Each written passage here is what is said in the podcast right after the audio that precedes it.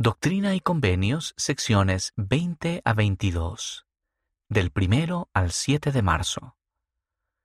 ¿Qué constituye un cimiento firme?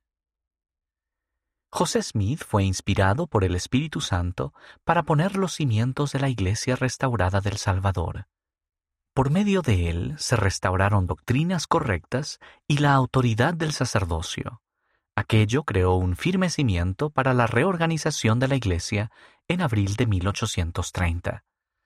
Esta lección práctica ilustrará la importancia de que la Iglesia cuente con cimientos firmes. Preparación. Necesitará lo siguiente. Al menos seis vasos de plástico o de papel. Una superficie plana, por ejemplo un trozo de cartón, una bandeja de horno, o una tabla de madera. Diversos objetos pesados, tales como libros o piedras. Escriba en cada vaso un principio que contribuyó a establecer los cimientos de la Iglesia, como sacerdocio o escrituras, por ejemplo. Puede buscar principios en las secciones 20 a la 22 de Doctrina y Convenios. Poner los cimientos. Comience por preguntar a su familia cuánto peso creen que pueda soportar un vaso solo.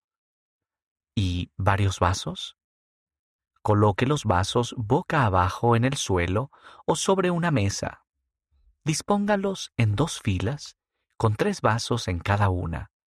Coloque la superficie plana sobre los vasos y comience a poner sobre ella los objetos pesados. ¿Cuánto pueden soportar? Análisis. ¿Qué les enseña esta lección práctica sobre la estructura de la Iglesia?